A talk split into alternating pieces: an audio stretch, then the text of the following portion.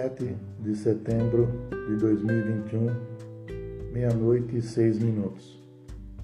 Amados, irmãos em Cristo, eu saúdo a todos com a graça e a paz do nosso Senhor Jesus Cristo. Quero estar gravando uma mensagem que recebi do pastor Ricardo Luiz e ao ler essa mensagem, Senhor tocou muito meu coração e me deu um complemento para incluir na mensagem que ele me mandou.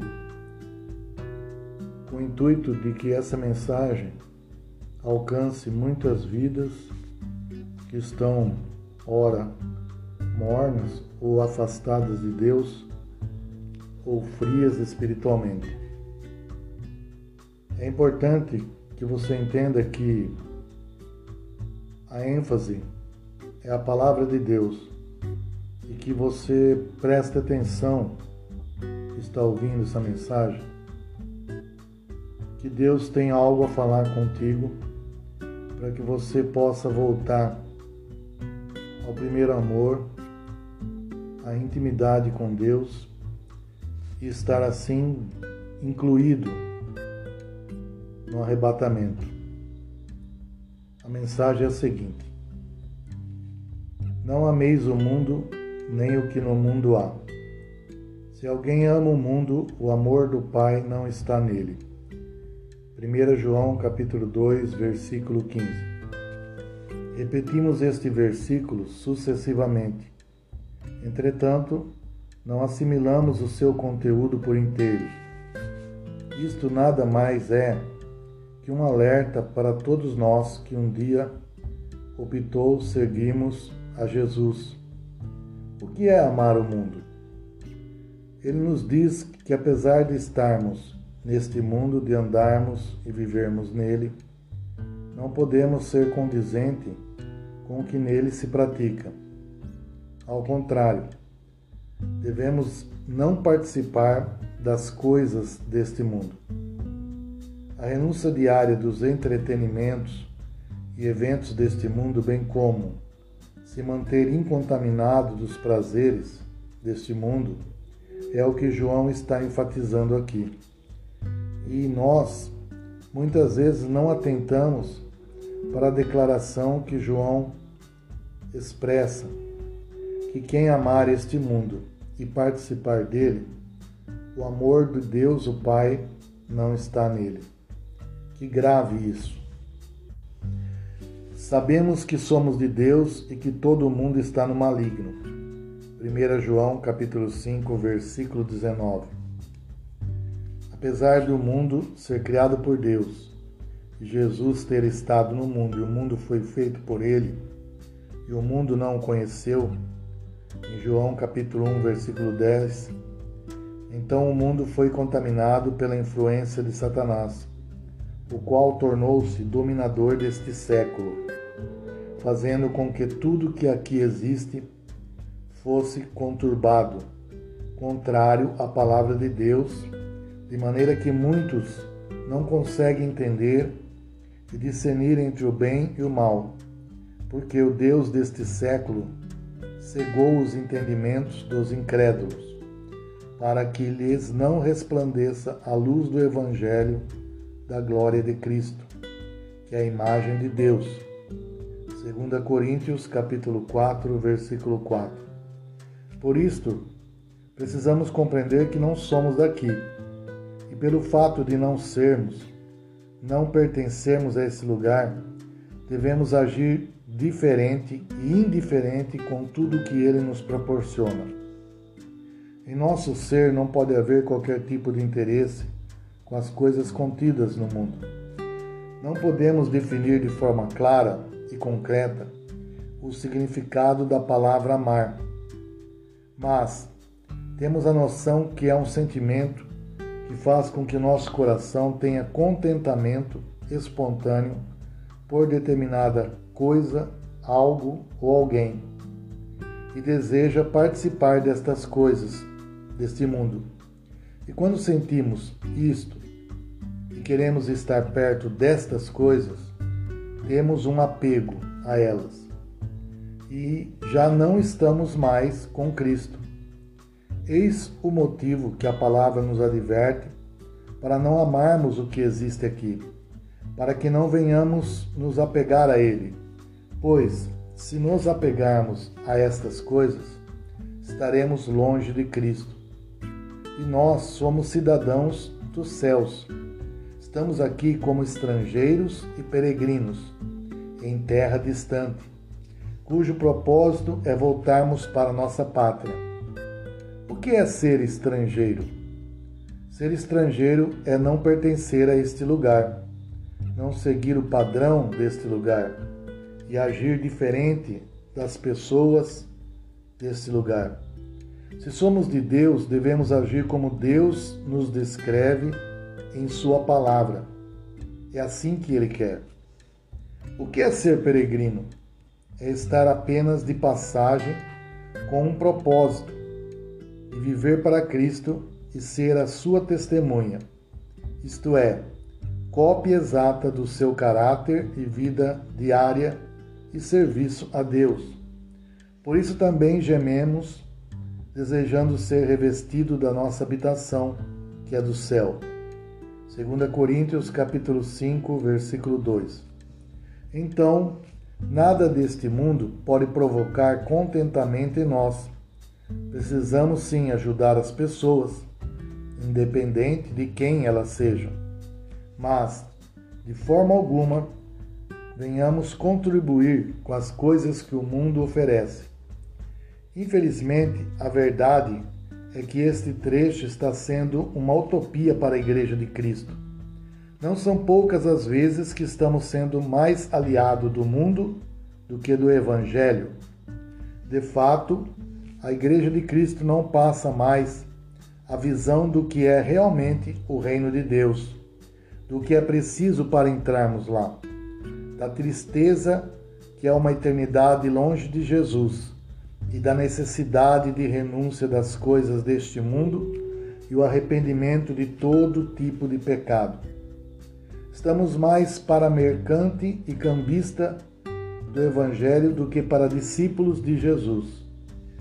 E tendo feito um azorrague de cordéis, lançou todos fora do templo, também os bois e as ovelhas, e espalhou o dinheiro dos cambistas e derribou as mesas.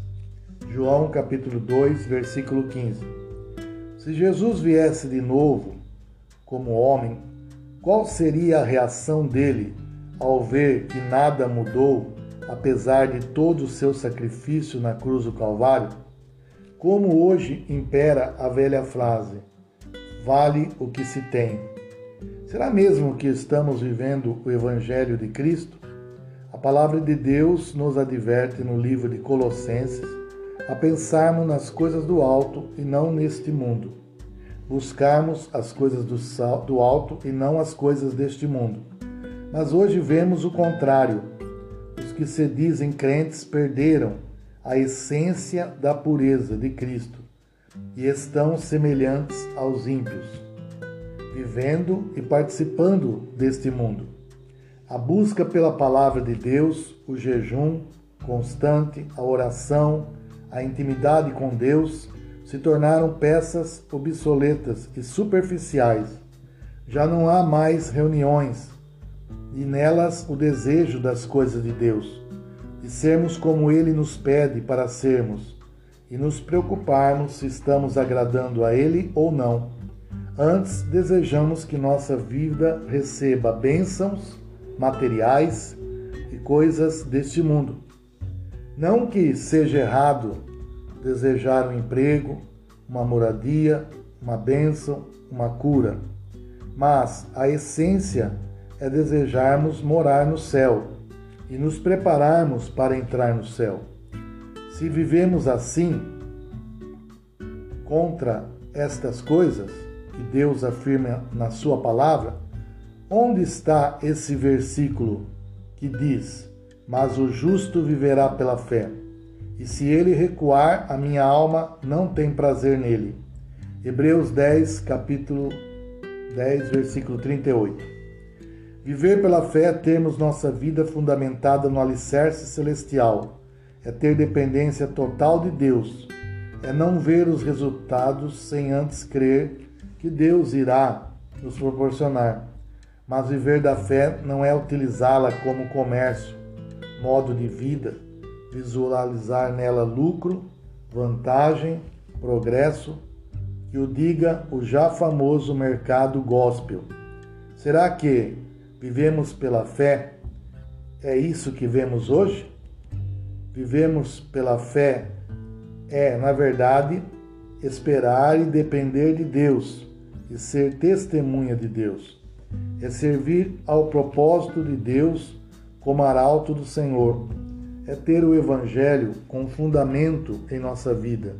É tentar viver o que diz a Bíblia. É buscar o que Deus descreve na Bíblia. Cristo deve viver em nós e ser a nossa nosso Senhor e a nosso viver. E isso não se vê mais nas igrejas de Cristo, porque Cristo não entrou num santuário feito por mãos, figura do verdadeiro, porém no mesmo céu, para agora comparecer por nós perante a face de Deus. Hebreus 9, versículo 24. Podemos ou não consagrar algo a Deus, porém isto não nos garante que aquilo se tornou de Deus, se não segue as regras de Deus e a obediência diária a Deus. Porque todos pecaram e destituídos estão da glória de Deus.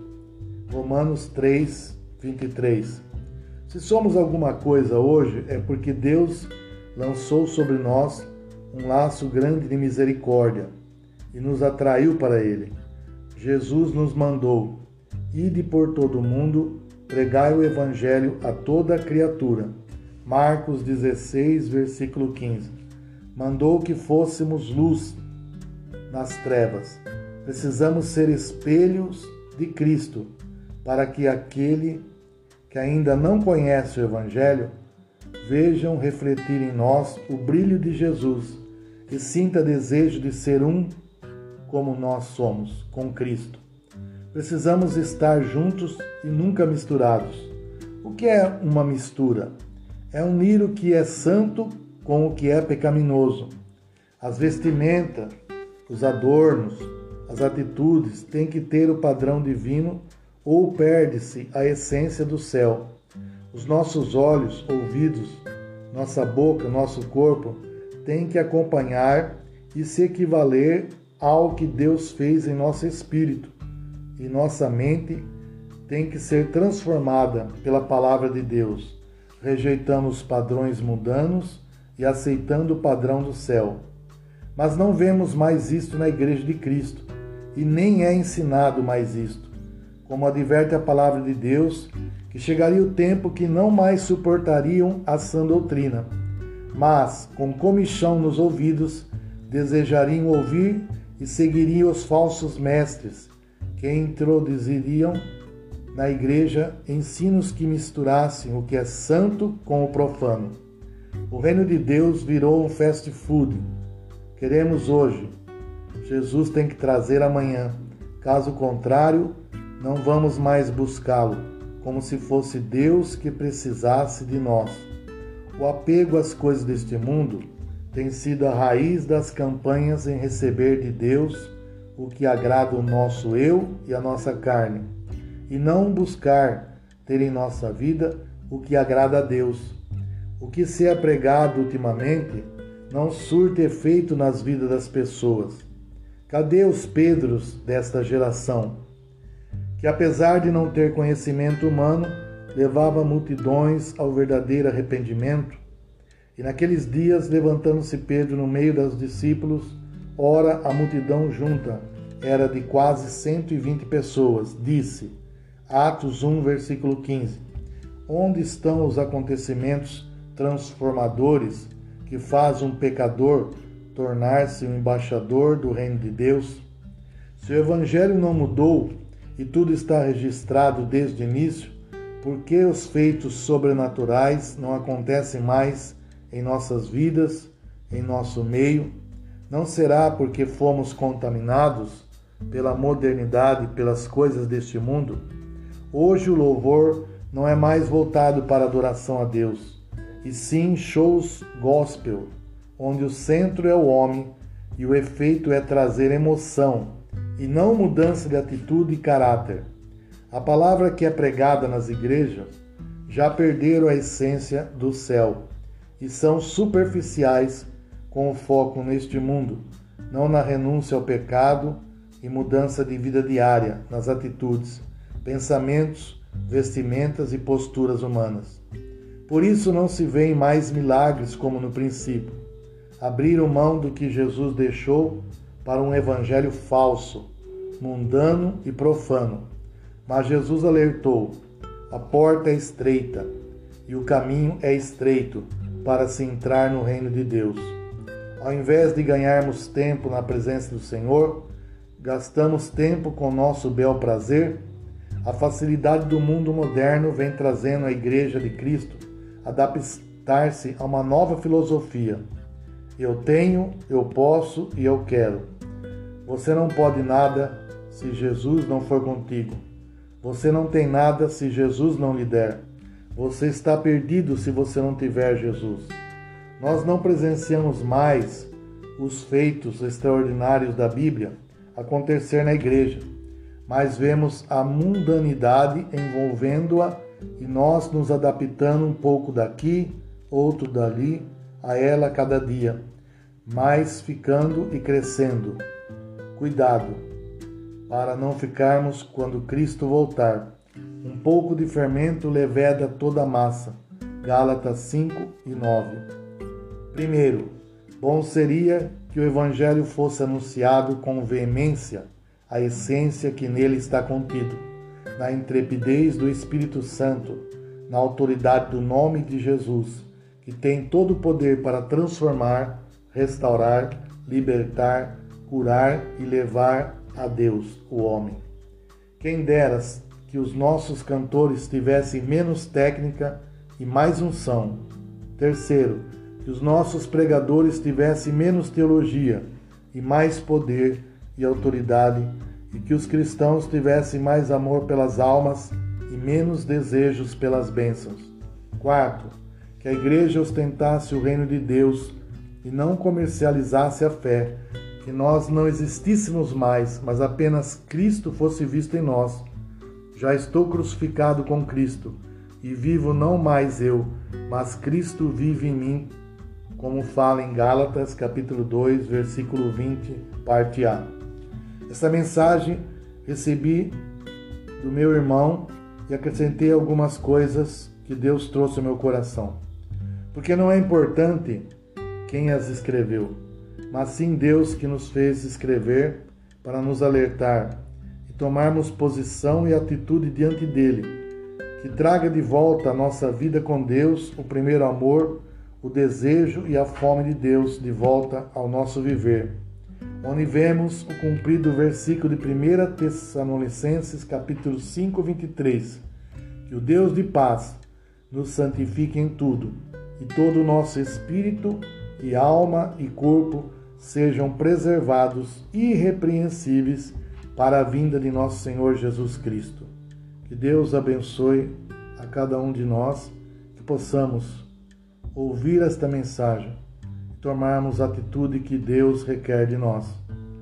Voltarmos ao primeiro amor, a intimidade com Deus, a comunhão com o Espírito Santo, o desejo e a fome do Senhor, a viver o que a palavra de Deus nos manda viver e sermos arautos do Senhor, levando o Evangelho para todos aqueles que necessitam de Cristo, porque Deus pode e faz grandes maravilhas. Basta que creiamos e o busquemos de todo o nosso coração. Fiquem na paz do Senhor. Deus abençoe a todos.